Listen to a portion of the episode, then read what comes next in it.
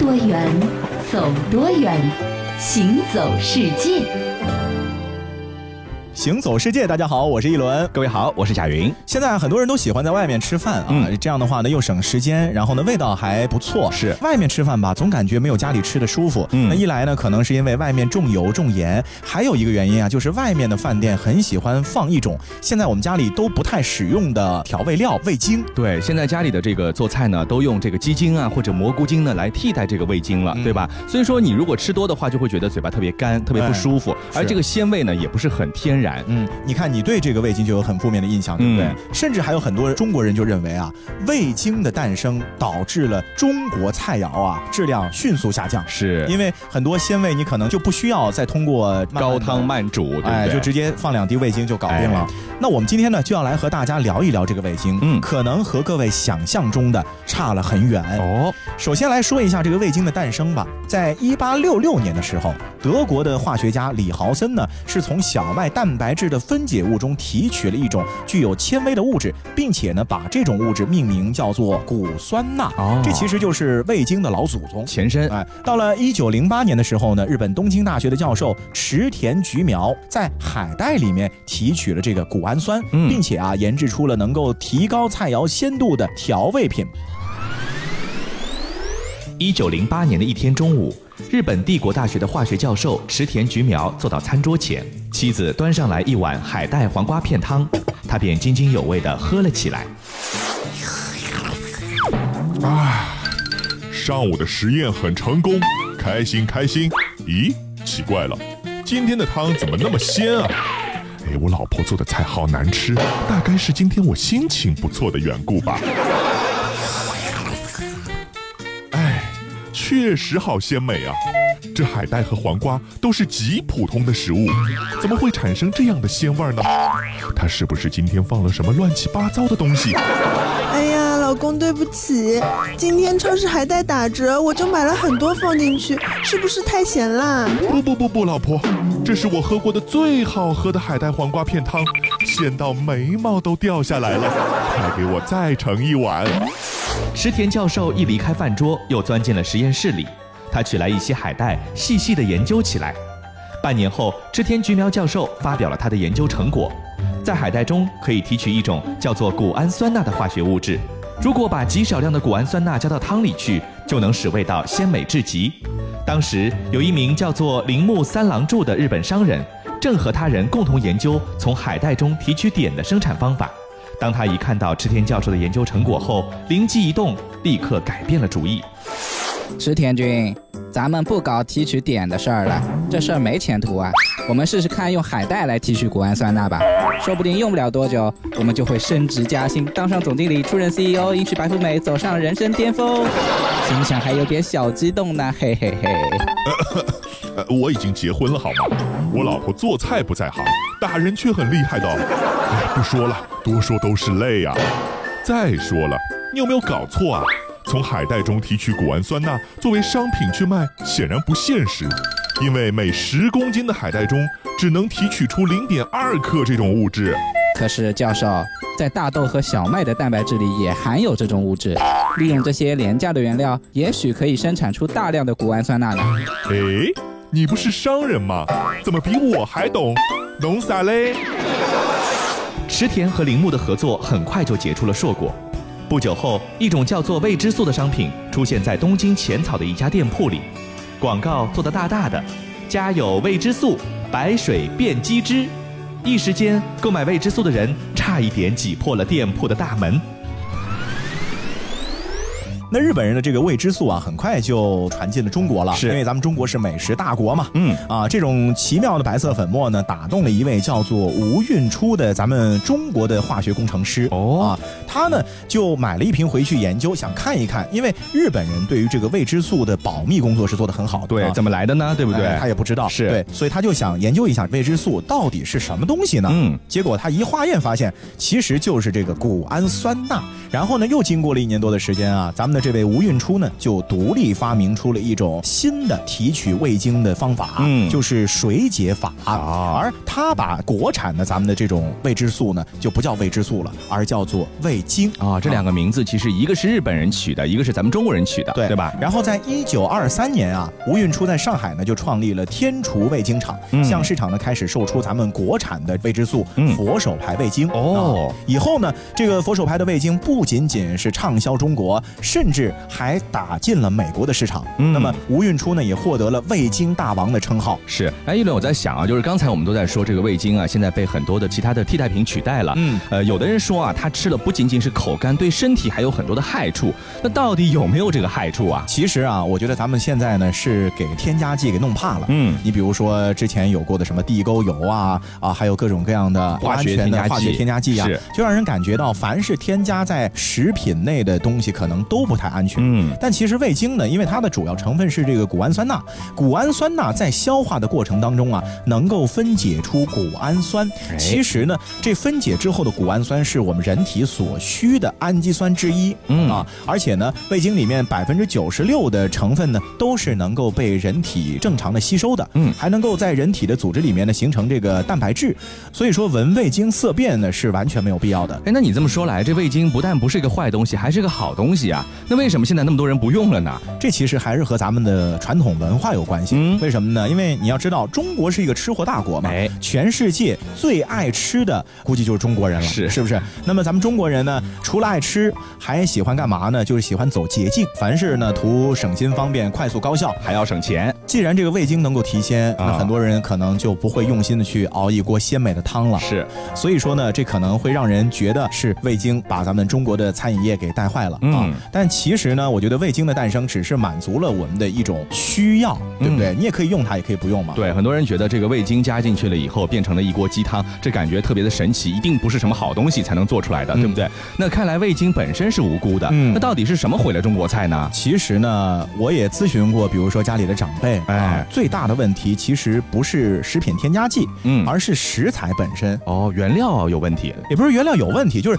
现在的饲养方式啊，是种植方式啊，和以前的是完全不一样的。对，我们现在都是规模化的养殖，规模化的种植。在我们小的时候，你可能还能够在菜场吃到什么苏北老母鸡，嗯，哎，或者说是安徽的土猪肉啊，这都得养什么一年两年才能吃的。哎，那现在呢，它通过科学的方法，能够让这个猪啊、鸡啊快速的生长啊，然然后呢，这个重量增加，是吧？可是呢，这个鲜美程度，包括这个口感呢，就不及这种散养的啊，或者说这个原生态的。我明白了，就是说这个时候如果它不够鲜的话，咱得放点味精进去，对不对？感觉好像是味精的错，其实是我们的这个大规模的养殖方式导致的食材的本身的质量有所下降了。没错。啊，不过呢，这个话也得说回来啊，如果没有大规模的饲养和种植的话呢，可能咱们现在还没有办法过上每天都可以像过年一样的这种丰富的鸡鸭鱼肉，对不对？因为你如果要散养的话呢，一来你形不成规模，二来这个时间耗得太长，三来呢，其实成本也挺高的。嗯，对啊，万事有利有弊吧。是，现在当然还有有机食品啊、绿色食品啊，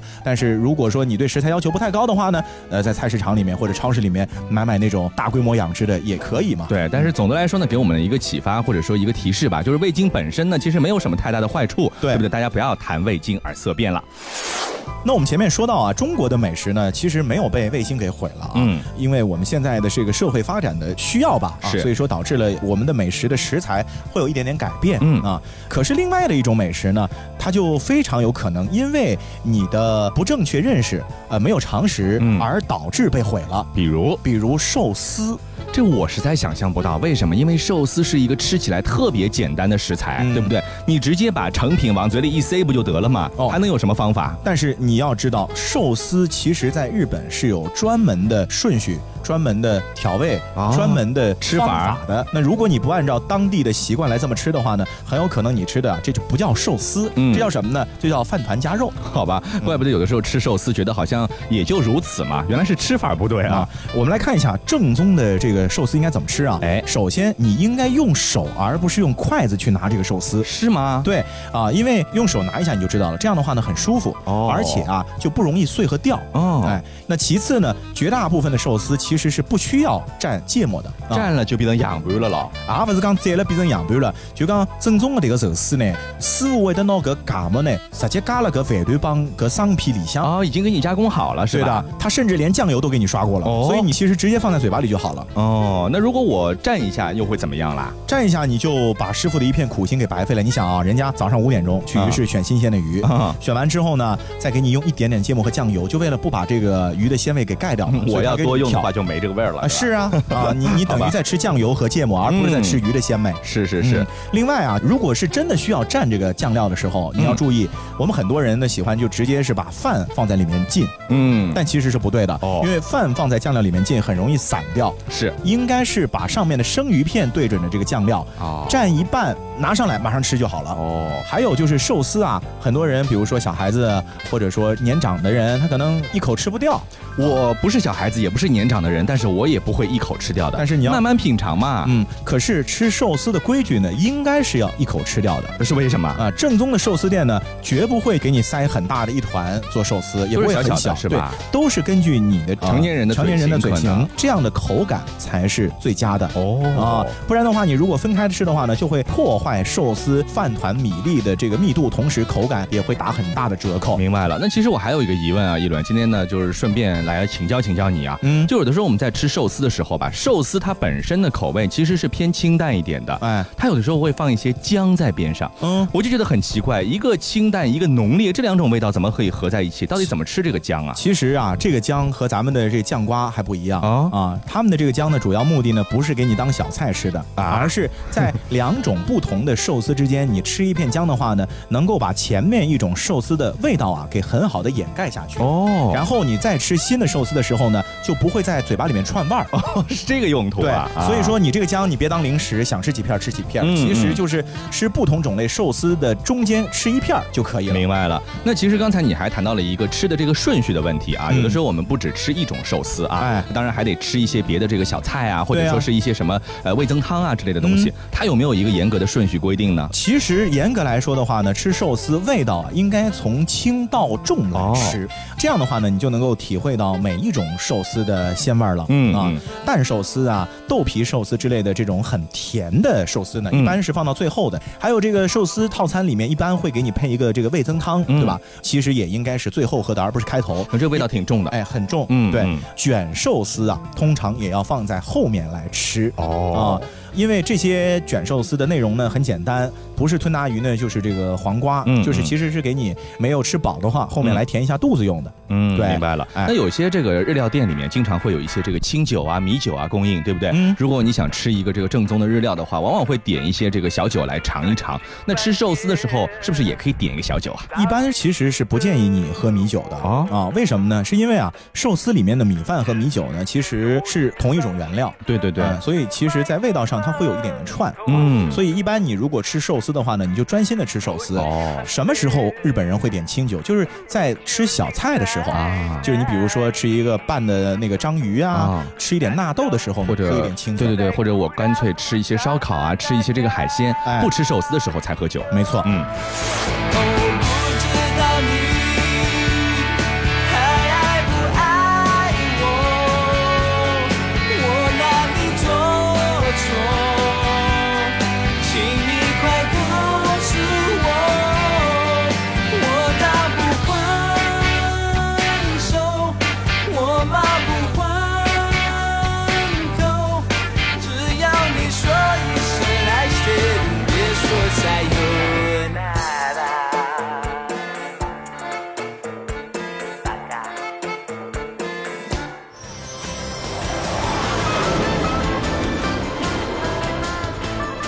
多远走多远，行走世界。欢迎继续回到行走世界，大家好，我是一轮，各位好，我是贾云。哎，要说什么样的寿司在中国最家喻户晓的话，那一定是三文鱼寿司啦。什么寿司店什么没有的话，三文鱼寿司是必须有的，对对不对？可是我们之前在节目里面也讲过啊，其实你如果去日本的寿司店看的话呢，一般是不会有三文鱼的寿司的，只有在快速的连锁店或者超市里面才有卖。对对对，啊，看来不是什么好东西，对，也不是什么好东西，就是其实三文鱼便宜嘛，对，所以日本的寿司店它为了展现它的这个高格调啊，一般不进啊。不过不管怎么样，反正三文鱼在中国是出了名的。嗯，那我们很多人可能会误以为三文鱼是日本的一种鱼，那其实我们曾经也做过科普，三文鱼的故乡是在挪威的。对呀，日本的三文鱼是不能用来做刺身，因为有虫子。对啊，只有挪威的可以。嗯，那说到挪威这个国家，除了它盛产三文鱼之外呢，最近还有一个很奇特的现象，引发了很多人的好奇与思考，就是在挪威现在异常流行的一种叫做慢电式的休闲生活。这个慢电视，我想到的是之前这个疯狂动物城里面有个树懒，对不对？说话特别特别慢啊，这让人急死啊！是不是和树懒本身也有一点关系啊？它指的倒还真不是速度的慢哦，它的这个慢呢，我觉得更多的是体现在整个节奏、整个剧情、整个画面风格的舒缓上面。哦，来举个例子吧，比如说在挪威有一个叫做 iPanda 台，嗯啊，这是一个卧龙熊猫保护基地的纪录片频道，拍摄地选在了卧龙啊。那播放的内容是什么呢？啊，它每天播放的就是园里面熊猫的日常起居，就是可能从中午开始一直拍到第二天中午，就这样二十四小时不停的不剪的就直接这样放了，就是有点像监控器一样的那种感觉，是感觉你是保安在看着那个仪器熊猫是吧？啊，那除了这个 iPad 台播出的熊猫是一种慢电视，是。在挪威还有另外一个节目叫慢火车。哦。这个慢火车是什么意思呢？其实也很简单，它就是在火车的车头上面装一个摄像头，嗯嗯，然后呢，比如说火车从上海到北京开，嗯，它这一路下来，你这个摄像头所有经过的风景，它就全拍下来，一刀不剪的就放给你看。哎呦，我觉得这难以理解啊！你想，我们现在看的东西都是经过精心剪辑过以后的，特别特别的扎金，对吧？是啊。如果说这个一刀不剪、完全原生态的东西，这个会有人看吗？为什么他们会喜欢啊？特别火，我是吗？其实这种形式啊，也是把握了我们现在人的一种心理。嗯，为什么呢？因为我们现在是处在一个高度快速运转的社会当中，嗯，所以你每天的这个生活节奏啊、心理节奏呢，其实是很快的。是是是，快到一定程度之后，其实很多人就会向往这种慢的生活。哦，所以好像也有道理。所以在下了班之后啊，回到家里面，尤其是吃完饭了之后，孩子可能也睡觉了。那这个时候如果有这些电视节目放空一下的话呢，其实是非常好的一种选择。哎，我想到这和我们中国古代人的很多的生活理念其实是相通的。嗯，你比如说我们有很多的这个成语也好，还是一些描述也好，闲庭信步，对不对？对，荣辱不惊，嗯，花开花落，云卷云舒这样的感觉呢，其实都是倡导一种比较慢的、比较和缓的一种生活方式。感觉这样的话才能够享受到生活的真谛。看来挪威人现在也学我们的了，对不对？对的。而且呢，因为你想挪威是个什么样的地方嘛？那个地方其实生活压力也不是太大。是啊，没什么人，而且然然后人们可能也不太会为了生计去拼搏的。嗯那么在这样的一种状态之下呢，很多人就更渴望得到的是内心的一种平静。对，就是认为我们现在这个社会已经发展的如此先进了之后，哎，我们是不是要寻找我们的宁静的心灵啊？是是是。这样的话呢，慢电视就很好的迎合了他们的口味儿。对，但是我觉得这一方面吧，是在挪威这个国家呢出现了一些慢电视这样的尝试。嗯。但是在世界上很多地方，也许大部分人还没有意识到这种东西的重要性，所以我们目前看到的一些电影啊，或者说电视剧啊，都是快节奏的，甚至有一些人专门喜欢看的一些烧脑的电视剧，就一下子要把他的这个脑袋啊完全跟得上这个紧张的步伐，这就叫做爆米花电视剧啊，是吧？就是属于那种两个小时让你眼花缭乱的，然后节奏很疯狂的，这是给你一种刺激感，就好像你在游乐园里面坐云霄飞车一样。嗯啊，其实啊，没有什么节目是绝对的好和绝对的不好的，那关键呢还是要迎合观众们的需要。是啊，可能有一些人他就喜欢这个快速的场面，有一些人呢就喜欢慢场面。但是我觉得慢电视的诞生给我们提供了一种启示，就是没有必要全都一窝蜂的去做某一种领域、某一种速度、某一种题材的东西，嗯，而是可以把更多的关注的角度呢放在一般人可能不太会想到的这些地方，嗯，有可能就会收到非常神奇的效果。是没错。那其实我在想啊，挪威人他目前可能也只是一种尝试，把这样的一种很慢节奏的东西放在荧幕上给大家看，会不会说也有一些人觉得其实这个很无聊，我其实也没什么必要去看，好像也没什么意义。这种慢电视呢，其实我看过一次啊，哦，是吧？我大概的感觉就是呢，第一次看的时候，嗯，新鲜，挺新鲜的，大概能看个一两个小时啊啊。第二次看的时候呢，就觉得有点雷同了，是。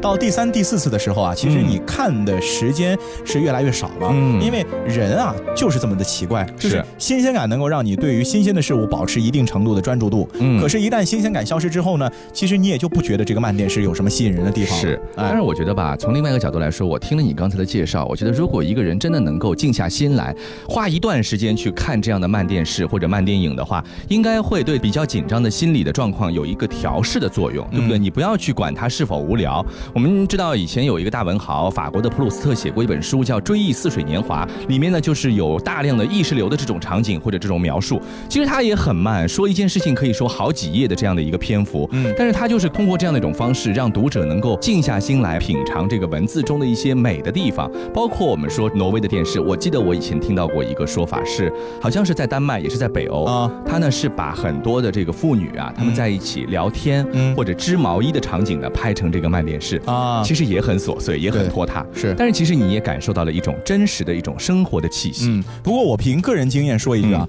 呃，如果有一些人天生就是属于那种性子不太着急的话呢，他可能受得了。对，那像我这种急性子呢？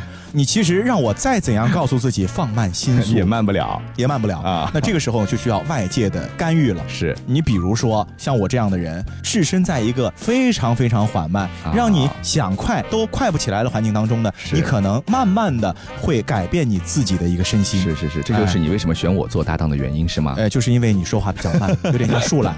其实也不是啊，有的时候吧，慢是一种享受，嗯，但是更多的时候呢，慢对于我们这种崇尚快节奏的人来说呢，是一种折磨，嗯。啊，尤其是既慢又不准时的时候啊，就会让你抓狂了。这不就是恶劣天气之下的飞机嘛？啊，其实不仅仅是飞机，嗯，火车都有可能会发生这样的情况。这经常啊，晚点啊，对不对？可是在这个国家发生，我觉得匪夷所思啊。在哪儿啊？德国。你一定看错了吧？德国怎么可能火车不精确时间？哎，真的呀！德国本来给我们的印象是什么严谨守时，对呀啊，那基本上它的这个火车准点率应该很高，那应该是以秒为单位的精确吧？是但其实啊。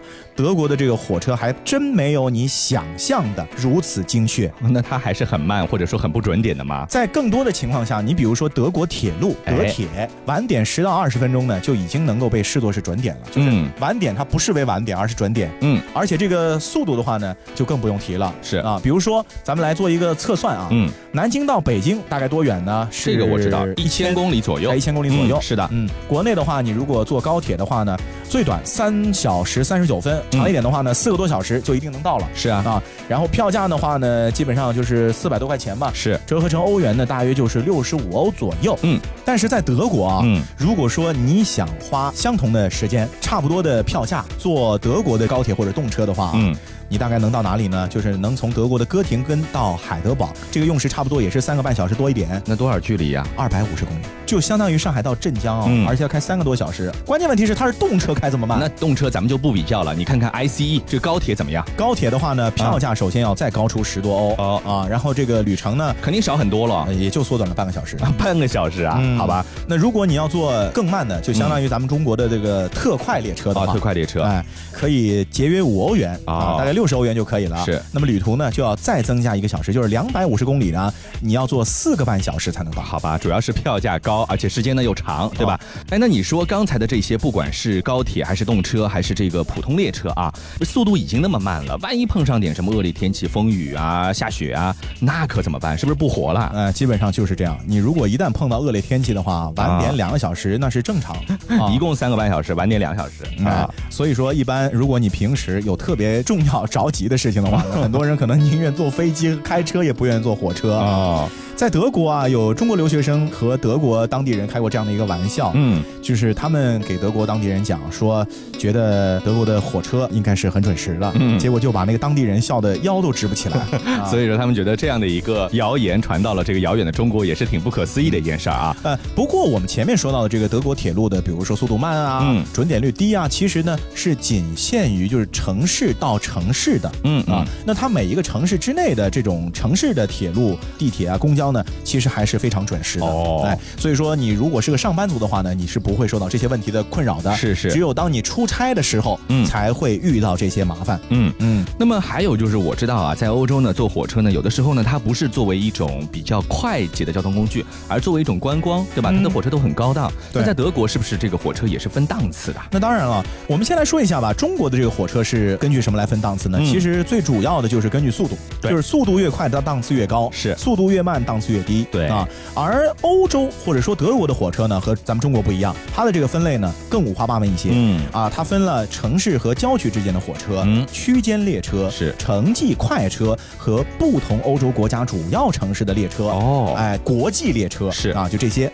然后呢，它是这样，连接的城市的距离越远的话呢，火车的速度呢会越快。嗯啊。在两个较远城市之间呢，基本上是没有慢车抵达的。嗯，所以如果你想省钱买慢车票，就必须要在中间不停的转车换车转车换车。这个意思。也就是说，德国的铁路系统是什么样的？就是慢车只能够连接相邻城市之间，而快车呢连接较远的大城市。嗯，所以为什么二百五十公里它开三个半小时？是，其实是慢车，它故意不给你快的啊。你如果一千公里以上，它可能比咱们高铁还快。对，所以说它的分类的方法和我们不一样，所以导致了我们说，哎呀，那么短的距离为什么开那么长时间啊？对不对？它可能。中间很多小站它都要停靠啊，所以说这就是我们了解到的德国的铁路系统，也能够让我们有一个概念的一个澄清，就是它不是说所有的事情、所有的场合都是非常准时的。好了，那今天的节目到这里就和各位说再见了。我是一轮，我是贾云，感谢各位的收听，我们下期再见。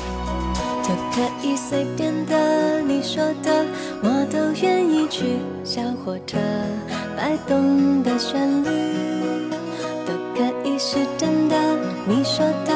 我都会相信，因为我完全信任你。细腻的喜欢，毛毯般的厚重感，晒过太阳，熟悉的安全感。分享热汤，我们两只汤匙一个碗，左心房，暖暖的好饱满。我想说，其实你很好，自己却不知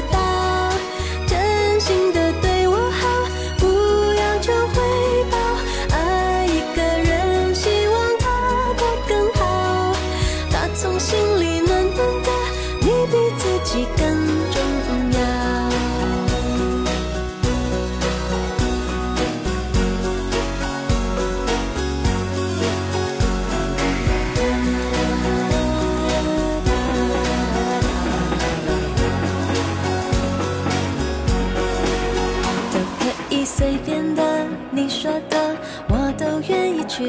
回忆里满足的旋律，都可以是真的。你说的，我都会相信，因为我完全信任你。细腻的喜欢，你手掌的厚实感，什么困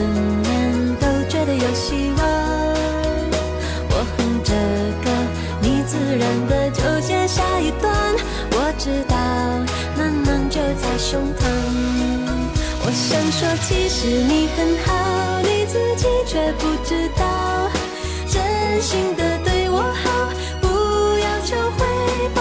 爱一个人，希望他过更好，打从心里暖暖的，你比自己更重要。我想说，其实你很好，